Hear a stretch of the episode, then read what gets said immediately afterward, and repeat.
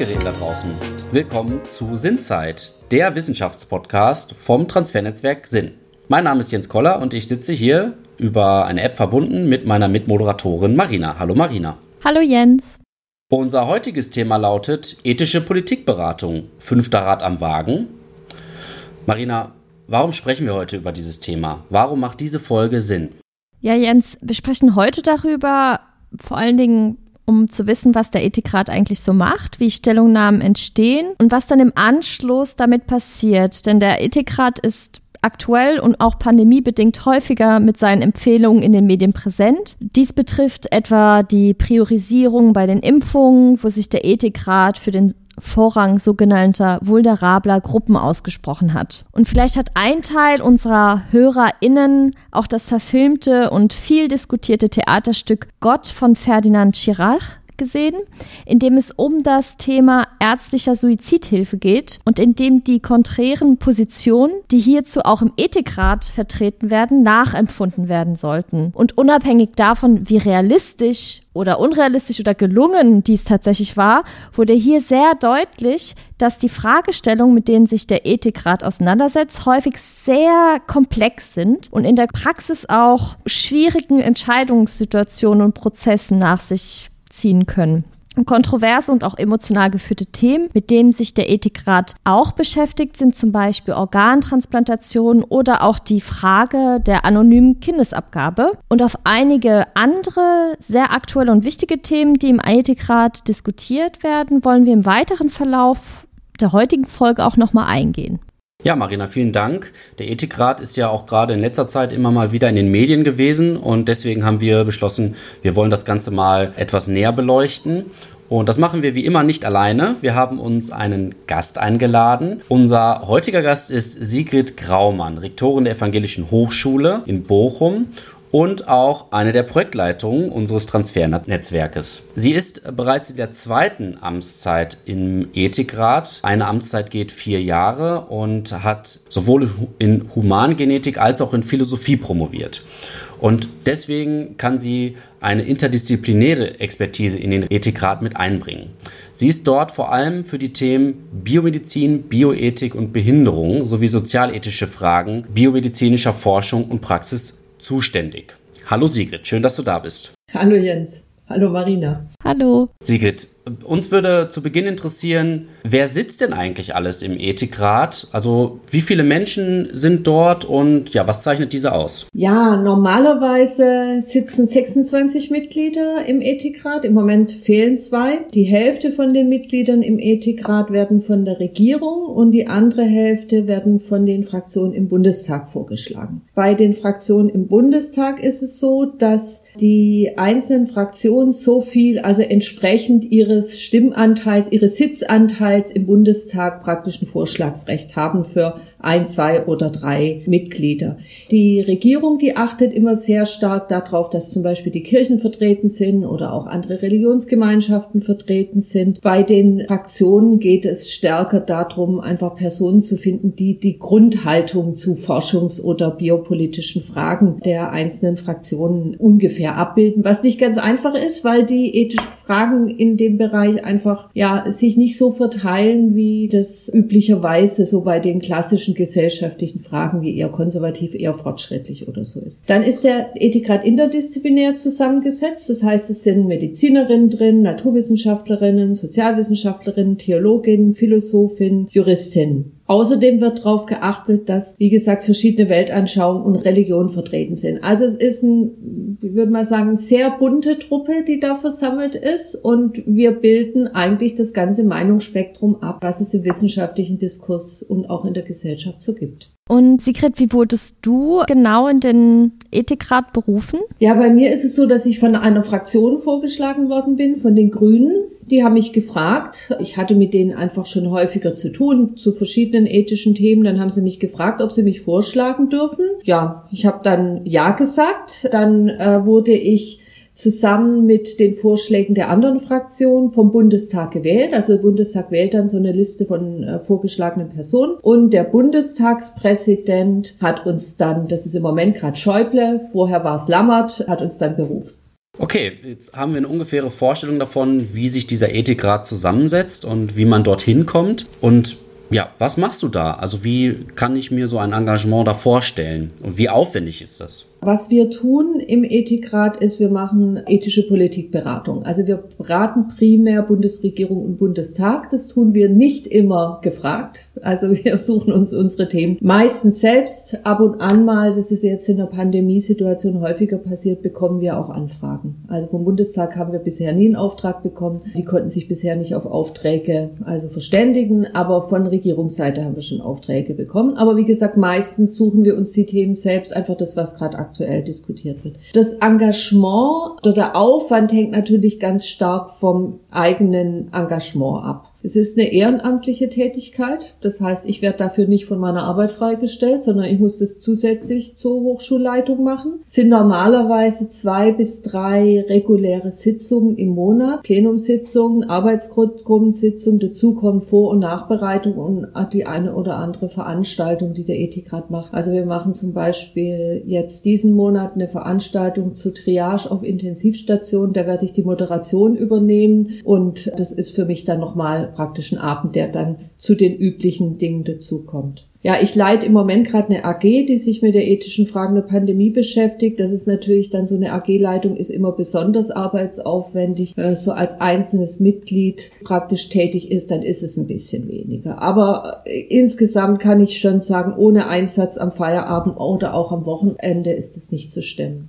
Du hast es jetzt auch ein bisschen dargestellt, es ist eine ehrenamtliche Tätigkeit. Nun bist du vor kurzem erneut in den Ethikrat gewählt worden. Das heißt, du wirst vier Jahre weiterhin da arbeiten. Was ist denn für dich genau das Spannende oder das Interessante an dieser Arbeit? Ja, also mich interessieren viele Themen, die im Ethikrat behandelt werden. Also das, der, der Ethikrat beschäftigt sich eigentlich vor allem einfach mit den Themen, also bioethischen Themen, aber auch äh, medizinisch-sozialen Themen, forschungspolitischen Themen, die mich, die mich einfach auch in meiner Arbeit interessieren. Also von daher einfach Interesse und dann natürlich schon auch die Überlegung, mal an der Stelle ein bisschen Einfluss nehmen zu können. Das spielt natürlich auch eine Rolle. Jetzt nicht nur im Elfenbeinturm äh, Wissenschaft zu betreiben, sondern praktisch auch das, was man sich irgendwie über viele Jahre angelesen und andiskutiert hat, vielleicht doch auch mal irgendwie gesellschaftlich nutzbar zu machen. Auch wenn das oft begrenzt ist. Also die Wirkung ist oft nicht so einfach oder so leicht äh, sichtbar. Im Moment in der Pandemie vielleicht ein bisschen anders. Normalerweise nicht. Wenn man dann den Eindruck hat, okay, äh, wir können Diskussionen anregen, es wird in den Medien oder auch im Bundestag sogar aufgegriffen, dann hat man schon das Gefühl, der Einsatz lohnt sich ein bisschen.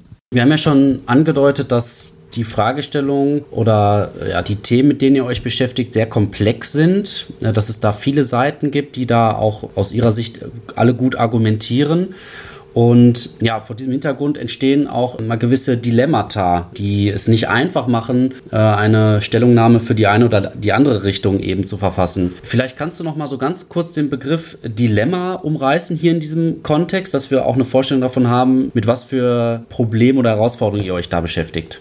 Dilemma heißt vielleicht erstmal so ganz einfach, ähm, ist es ein Konflikt, der nicht einfach zu lösen ist oder vielleicht auch ein tragischer Konflikt. Also man hat zwei Güter, die wichtig sind, die man schützen will. Also jetzt zum Beispiel bei der Frage äh, Suizid, das Leben von Menschen auf der einen Seite und die Selbstbestimmung auf der anderen Seite. Und wenn ich das eine schütze, kann ich das andere nicht schützen. Das ist eine tragische Entscheidung. Vielleicht kann man das an der Debatte äh, Beihilfe zum Suizid, die Marina ja anfangs schon angesprochen hat, hat, auch ganz gut erklären. Also wenn Ärzte tödliche Medikamente ausgeben dürfen, darum geht's ja in der Debatte, das ist bisher in Deutschland so nicht möglich, kann dem Recht von Patienten auf Selbstbestimmung, Patienten, die schwer krank sind, die Suizid begehen wollen, weil sie praktisch ihr Leiden nicht mehr erträglich finden, weil sie meinen, dass sie keine Lebensqualität mehr haben. Deren Recht auf Selbstbestimmung kann dann entsprochen werden. Es kann aber natürlich auch passieren, und das ist jetzt eher mein Anliegen in der Debatte gewesen, dass durch so eine Regelung, also wenn der äh, Suizid, der ärztlich äh, assistierte Suizid frei freigegeben wird, dass es auch einen Druck auf Menschen macht. Also dass Menschen dann das Gefühl haben, sie fallen anderen zu Last und fühlen dann vielleicht einen sozialen Druck, dass sie sich vielleicht doch besser aus dem Leben verabschieden sollten. Und gerade wenn man viel mit Menschen mit Behinderungen und chronischen Krankheiten zu tun hat, dann weiß man schon, dass das Menschen sind, die immer mal wieder die Erfahrung machen,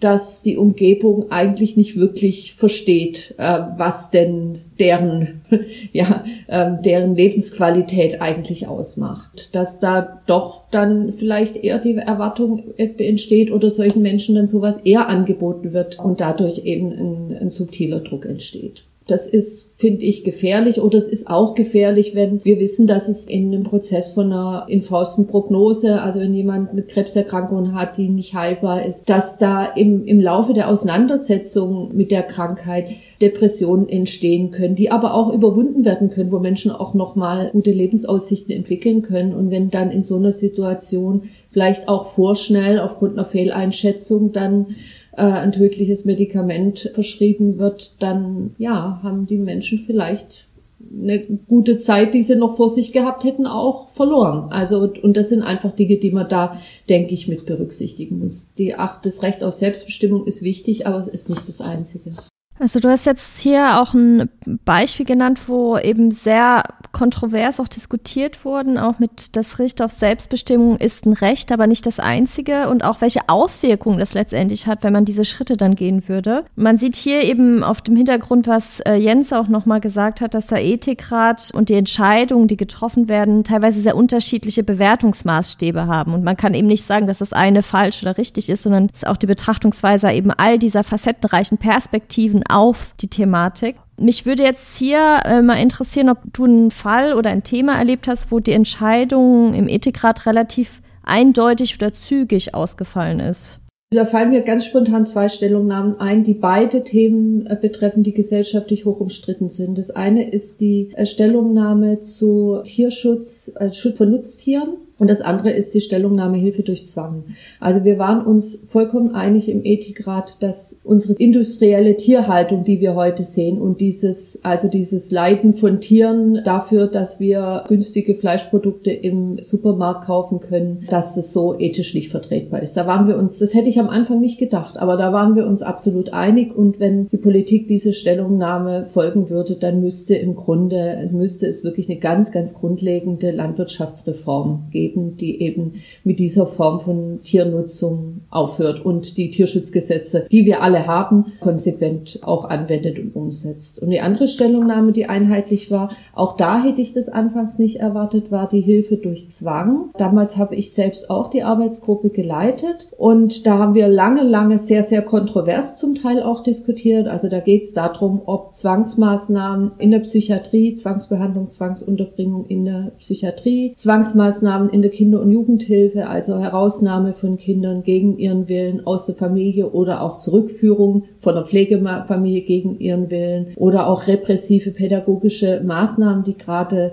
so aller Bootcamps, die gerade irgendwie auch von manchen irgendwie sehr propagiert werden. Und es ging auch um Zwangsmaßnahmen in der Pflege. Also Fixierung oder solche Dinge. Und da waren wir uns nach langem Diskutieren, das war wirklich, also war echt ein langer und intensiver Prozess, waren wir uns völlig einig, dass Zwangsmaßnahmen bei Personen, die dazu in der Lage sind, frei verantwortlich zu entscheiden, grundsätzlich nicht zu rechtfertigen sind. Und da gehören viele Zwangsmaßnahmen dazu, die bei uns eigentlich selbstverständlich sind ja, also die nach wie vor angewendet werden. Also gerade bei Kindern und Jugendlichen waren wir uns zum Beispiel völlig einig, dass es nicht vom Alter abhängen kann, ob die jetzt 18 sind oder nicht, sondern dass es wirklich ganz entscheidend davon abhängt, wie viel die Kinder eigentlich schon selbst verantworten können. Und es ist viel mehr als Erwachsene manchmal denken. Und da haben wir gesagt, okay, das geht überhaupt nicht. Ja, also da muss irgendwie einfach strikt auch die Selbstbestimmung von den Kindern geachtet werden. Würde jetzt gerne mal einen Schritt weiter gehen. Also da seid ihr relativ schnell auf eine gemeinsame Stellungnahme gekommen. Äh, wie geht das weiter? So, die Stellungnahme ist raus und was passiert dann danach damit? Haben diese Stellungnahmen einen Einfluss? Haben die eine bindende Wirkung überhaupt? Also wie ist so das Standing auch des, des Ethikrats, was die Verbindlichkeit angeht? Also verbindlich sind die Stellungnahmen natürlich überhaupt nicht. Also was passiert, vielleicht zunächst zu der Frage, also die Stellungnahmen werden publiziert, die werden in einer Pressekonferenz oder bei der Bundespressekonferenz im Idealfall vorgestellt, werden dann in der Presse aufgegriffen und dann, also Berichterstattung gibt's eigentlich erst bei immer und dann ist die Frage, zündet das und äh, wird eine Diskussion angestoßen oder nicht. Also bei der Tierethikstellungnahme zum Beispiel, die ist eher ein bisschen untergegangen. Das hing, glaube ich, einfach auch damit zusammen, dass dann Corona kam und dass es schon am Anfang von Corona war und einfach die Presse gerade nicht offen war für bestimmte Themen. Da hatten wir, glaube ich, einfach Pech halbes Jahr vorher wäre sie wahrscheinlich besser aufgegriffen worden. Ja, bei anderen Stellungnahmen gibt es dann intensive Debatten. Das ist irgendwie unterschiedlich. Verbindlich sind die Stellungnahmen natürlich nicht. Das wäre auch rein demokratietheoretisch gar nicht möglich. Es ist nach unseren demokratischen Spiel Spielregeln klar, dass Parlamente politische Entscheidungen treffen und Expertengremien wie der Ethikrat können dabei nur beratend tätig sein. Also wir können da Politikern können und dürfen, und das ist auch meine eigene Überzeugung, Entscheidungen nicht abnehmen. Also sie tragen die weiterhin die Verantwortung für ihre Entscheidung. Das, was wir beisteuern können, ist äh, eine Aufklärung mit Argumenten. Wir können sagen, die Argumente sprechen dafür, die Argumente sprechen dafür. Oder das sind Aspekte, Gesichtspunkte, die dringend zu berücksichtigen muss. Also können vor vereinfachten Antworten warnen, wie, was weiß ich, bei Tierwohl zum Beispiel. Da heißt heißt ja oft, ja, die Konsumenten wollen das so, dass die Konsumenten gar nicht gefragt werden, ob sie das so wollen oder nicht, ja, sondern von, was weiß ich, bestimmten Fleischkonzernen irgendwie mit irreführender Werbung ja, lächelnde Kühe und Schweine auf der Weide. Wir wissen, um welche Firma es da geht, gelockt werden. Oder auch, dass wir in Kantinen essen oder, oder Fertigprodukte zu uns nehmen, wo wir gar nicht entscheiden können, was da drin ist. Also das wird dann eben häufig nicht gesagt. Und dann sagen wir halt, also an der Stelle haben wir gesagt, da muss die Politik Regeln setzen. Das kann nicht im Markt überlassen werden an der Stelle. So, du hast hier, äh, ich sag ja, gewisse Themen auch angesprochen, wo wir viele kontroverse Diskussionen auch untereinander wahrscheinlich führen könnten. Ich fände es dahingehend jetzt auch nochmal spannend, ein Beispiel aufzugreifen, wo sich der Ethikrat eben nicht auf eine gemeinsame Position einigen konnte. Also du hast vorhin das Thema auch äh, Suizid angesprochen, aber mich würde es interessieren, ob es ein Thema gab, wo eben das Dilemma aufgrund eben dieser unterschiedlichen Bewertungsmaßstäbe nicht, ich sag jetzt, aufgelöst wurden. Ich nenne das Beispiel des Einsatzes der Genscherin CRISPR. Das ist ein recht bekanntes Beispiel. Welche Positionen haben hier miteinander konfligiert? Vielleicht erstmal, was diese Genschere eigentlich mal, oder was man mit dieser Genschere machen kann. Das ist ja eigentlich erstmal nur ein, ein, gentechnisches Werkzeug, was genetische Veränderungen grundsätzlich vereinfacht hat. Und das ist an vielen Punkten angewandt, ist es auch vollkommen unproblematisch. Da wird es einfach, ja, die, das Arsenal an Werkzeugen, was die Gentechnologie hat, bereichern. Aber man kann diese Methode, und das ist die Idee eben auch, das ist eine Idee, die auch diskutiert wird, oder es gab auch sogar schon einen Versuch in China, äh, wie wir wissen. Das ist die Anwendung praktisch an der menschlichen Keimbahn. Das heißt, an der menschlichen Keimbahn heißt, dass Keimzellen des Menschen oder eben frühe menschliche Embryonen genetisch verändert werden und damit dann die genetische Veränderung an die Kinder und Kindeskinder von dem Lebewesen, was praktisch daraus entsteht und damit eben auch äh, ein Mensch, der daraus entsteht, weitergegeben wird. Also was wir wissen ist, diese Genschere ist irgendwie viel effektiver und sie ist auch genauer als alte Methoden der Gentechnik. Aber perfekt ist sie eben nicht. Deshalb war eine Position, das war auch meine persönliche Position, dass der Einsatz dieser Methode am Menschen absolut nicht vertretbar ist, weil es zu Schädigung bei Kindern und Kindeskindern führen kann, die wir überhaupt nicht äh, überblicken. Ja, und ich habe die Position vertreten, das ist ein grundsätzliches Problem, das sich auch nicht einfach auflösen lässt. Biologische Methoden, also Methoden, die jetzt in so komplexe Lebensvorgänge eingreifen, sind nie hundertprozentig perfekt. Das war meine Position. Es gab andere, die haben das Ganze auch abgelehnt, aber aus einem anderen Grund. Es war eine ganze Gruppe, die Lebensschutzposition vertritt. Also die einfach gesagt hat, wenn man diese Methode anwendet und auch vor allem, wenn man sie erforscht, werden ganz viele Embryonen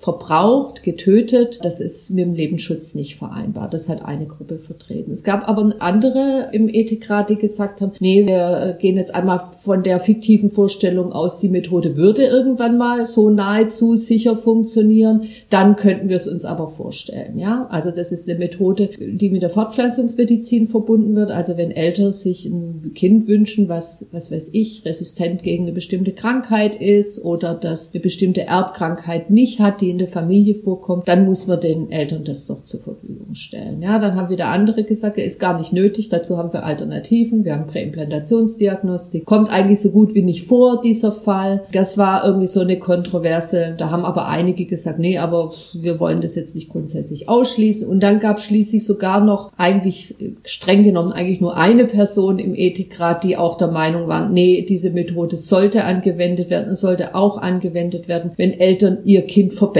wollen. Also wenn sie, was weiß ich, ein besonders musikalisches oder intelligentes oder bestimmt äh, besonders sportliches Kind haben wollen. Stichwort Designer-Babys.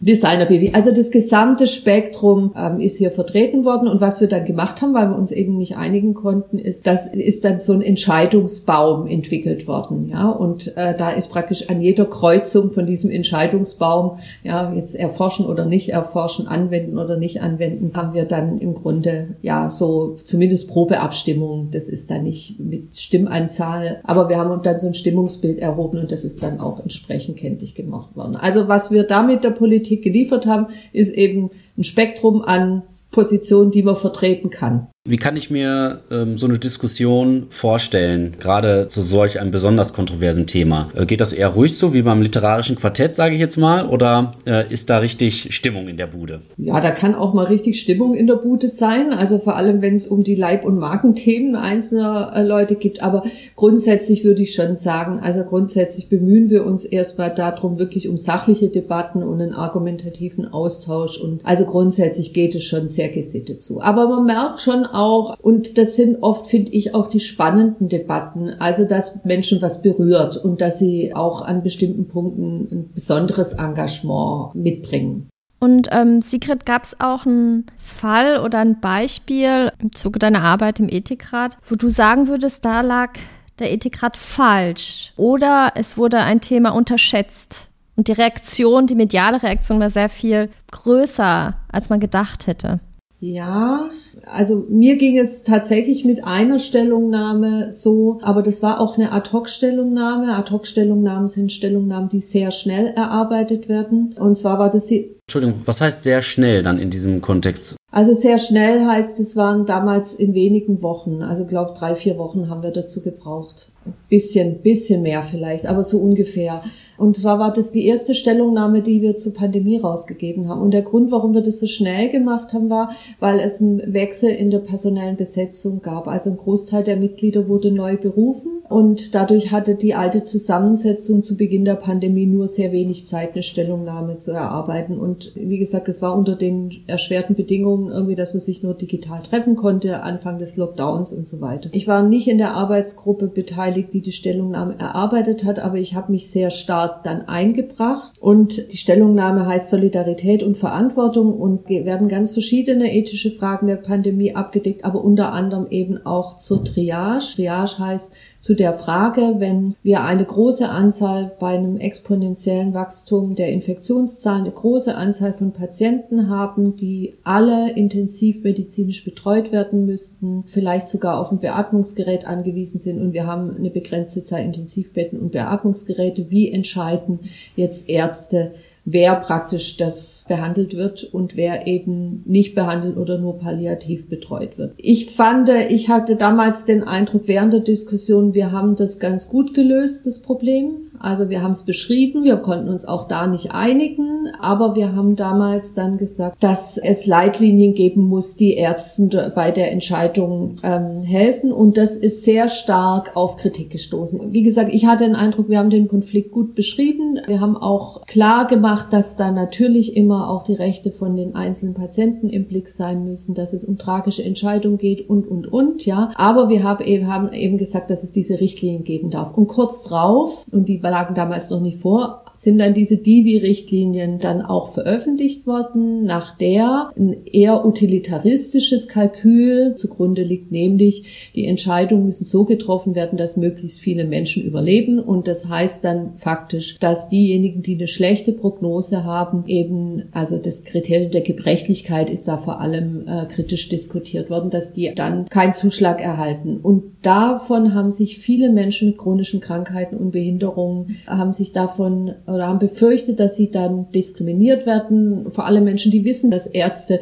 sie angucken und dann schon denken, irgendwie, der ist gebrechlich, der, was weiß ich, hat vielleicht eine spastische Lähmung und spricht nicht ganz klar. Es sind Menschen, die haben schon häufig die Erfahrung gemacht, von Medizinern eben auch diskriminiert zu werden oder für kränker gehalten werden, allein aufgrund ihrer Behinderung oder ihrer chronischen Krankheit, als sie sich selbst fühlen. Und das waren dann einfach auch Menschen, die sagen, okay, diese Leitlinien zusammen mit dem Bild von Krankheit und Behinderung, was in der Medizin nach wie vor herrscht, das wird dazu führen, dass wir diskriminiert werden. Und es geht auf keinen Fall, dass hier Fachgesellschaften Leitlinien entwickeln, sondern das müsste der Bundestag machen. Der Bundestag müsste praktisch die Rahmenbedingungen schaffen, weil hier geht's irgendwie einfach um unser Leben. Das finde ich im Nachhinein, ich weiß noch nicht, ob der Bundestag da wirklich gutes Gesetz dazu machen kann. Das ist auch nicht der Punkt. Aber mich hat es damals sehr getroffen, dass ich diese Debatte anfangs so unterschätzt hatte. Muss ich einfach sagen. Also da würde ich sagen, hätte ich da mehr Zeit gehabt und wäre da schon mehr diskutiert worden, bis wir die Stellungnahme verabschiedet hätten, hätte ich mich wahrscheinlich anders verhalten.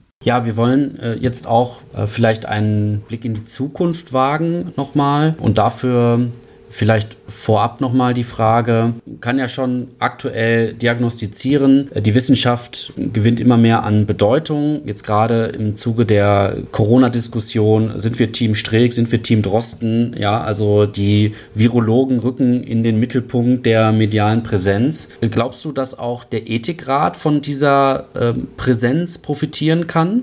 Ah, ich weiß nicht, ob man das wirklich profitieren nennen kann. Ich meine, wir, wir haben jetzt vier Papiere, also Stellungnahmen, Kurzstellungnahmen, Mitwirkung an Stellungnahmen innerhalb der letzten ja, knapp zehn Monate verabschiedet. Das ist wahnsinnig viel und es ist nicht immer nur gut. Also es ist so, wir sind gerade gefragt, weil die ethischen Fragen der Pandemiebekämpfung oder des Umgangs mit der Pandemie eben gerade auch wenig berücksichtigt, geht gerade viel mehr um die naturwissenschaftlichen Fragen. Von daher sind wir da auch in der Öffentlichkeit gefragt. Das finde ich auch wichtig und richtig und ich denke, das ist auch unsere Verantwortung, da auch jetzt zur öffentlichen Debatte beizutragen. Auf der einen Seite, auf der anderen Seite ist es natürlich auch wahnsinnig schwierig, weil es geht um komplexe Fragen, es geht um begrenztes Wissen. Man kann heute was sagen, was morgen schon wieder, wo die naturwissenschaftliche Basis überholt ist. Also das ist wirklich, wirklich nicht einfach. Also von daher würde ich sagen, wir können uns da gerade nicht entziehen. Das ist wichtig, dass wir es tun. Aber ob der Ethikrat davon, als Ethikrat davon profitiert, das weiß ich nicht. Es ist, glaube ich, eher umgekehrt, dass gerade eher die Öffentlichkeit davon profitiert, dass es noch eine andere Stimme gibt, außer der Dominanz praktisch der naturwissenschaftlichen Stimmen, die natürlich total wichtig sind, das will ich gar nicht in Frage stellen, aber die eben auf bestimmte moralisches Dilemma jetzt zwischen dem Recht auf Kindern, auf Bildung äh, oder Bildungsgerechtigkeit und Infektionsschutz lässt sich einfach nicht nur mit den Inzidenzzahlen beantworten. Da gehören auch noch andere Abwägungen dazu.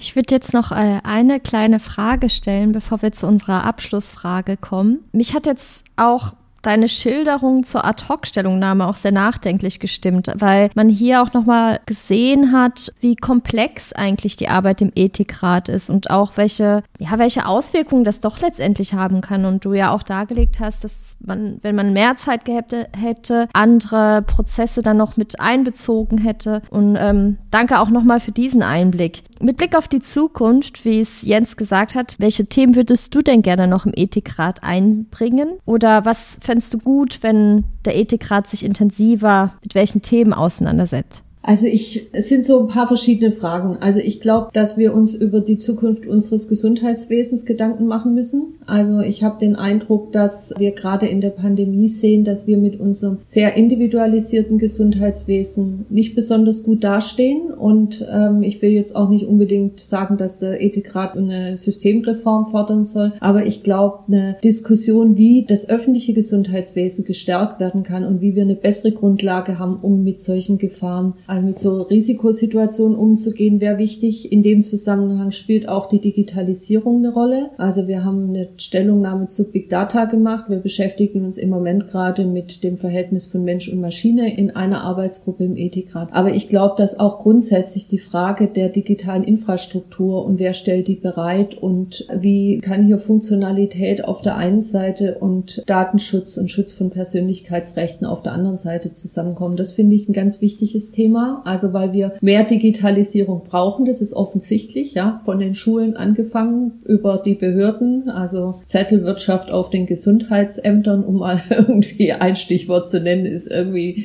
nicht verständlich oder eine Corona-App, die, ja, wir wissen das alle, selbst wenn sie irgendwie gut bedient werden würde, ich meine, wer will die vielen Leute, die dann irgendwie Risikomeldungen kriegen, denn eigentlich testen? Oder wie werden die Daten dann weitergespielt? Das hakt irgendwie an ganz vielen Stellen. Und dann denke ich aber auch noch, dass wir grundsätzlich, also das zeigt uns die Pandemie, das zeigt uns auch schon die Debatte über Nutztiere und viele andere Zukunftsfragen. Also wir müssen uns als Gesellschaft mit dem sozialökologischen Wandel auseinandersetzen. Und da fände ich es gut, wenn bei diesen Fragen, bei dieser Notwendigkeit eines sozialökologischen Wandels einfach auch genuin ethische Fragen nicht mit berücksichtigt werden. Dass es eben nicht nur als naturwissenschaftliche Fragen und wirtschaftliche Erwägungen behandelt wird, sondern dass, dass es auch praktisch um gutes Leben geht, um Rechte von Menschen geht, um Rechte zukünftiger Generationen, aber auch um internationale Gerechtigkeit bei diesem sozial-ökologischen Umbau. Es wäre so ein großer Themenkomplex, wo ich irgendwie denke, da wäre es gut, wenn der Ethikrat sich engagieren würde. Ja, und wenn du da weitere vier Jahre jetzt engagiert bist, ähm, äh, glaube ich, dass diese Themen da auch irgendwann mal auf die Tagesordnung wandern. Ich hoffe, dass ihr mich da nicht überschätzt mit meinem Einfluss, aber gut. Wir könnte ich dann gerne noch mal einladen zu einer äh, themenspezifischeren Folge, wenn es dann darum geht, sozial-ökologischer Wandel, wo stehen wir zum Beispiel. Äh, liebe Sigrid, wir kommen langsam zum Abschluss unserer Podcast-Folge und würden dir gerne noch eine abschließende Frage stellen. Und zwar, mit welchem Menschen sollten sich unsere HörerInnen einmal ein bisschen auseinandersetzen, Zeit verbringen? Wen würdest du Ihnen ans Herz legen? Ja, ich wusste ja, dass die Frage kommen kann, ja, oder kommen wird. Ehrlich gesagt, ich habe keinen konkreten Menschen im Blick. Das fällt mir nicht so leicht. Aber ich denke, dass es sich immer lohnt, Menschen kennenzulernen, die eine ganz andere Perspektive auf das Leben haben oder die auch ganz andere Erfahrungen gemacht haben als man selbst. Und ja, das geht mir zum Beispiel auch im Ethikrat so. Ich habe im Ethikrat mit Kolleginnen und Kollegen zu tun, mit denen hätte ich normalerweise nichts zu tun, die völlig andere Perspektiven haben oder auch ganz andere Erfahrungen haben. Das finde ich ich finde es sehr wohl, dass es sich lohnt, darauf einzulassen und auch also über so einen fachlichen Austausch hinaus sich einfach auch mal auf andere Lebensgeschichten einzulassen. Ja, und das meine ich, dass sich das generell lohnt, dass man sich nicht nur in seiner eigenen Bubble bewegt, sondern sich auch mal auf was anderes einlässt. Ja, mir bleibt leider jetzt nur zu sagen, dass es jetzt das schon wieder mit unserer Sinnzeit war. Vielen Dank, liebe Sigrid, für diesen facettenreichen und auch selbstkritischen Blick auf deine Arbeit im Ethikrat. Ich selbst habe sehr viel gelernt und ich denke unsere HörerInnen auch. Alle weiteren Informationen zum Ethikrat und zur Arbeit von Sigrid Graumann findet ihr in unserer Podcast-Beschreibung. Folgt uns auch auf Instagram unter transfernetzwerk.s-in. Lasst uns ein Like da und natürlich abonniert uns, wenn ihr es nicht schon getan habt. Unsere nächste Folge erscheint am 19. April. Bis dahin, nutzt eure Zeit sinnvoll. Tschüss! Tschüss. Tschüss.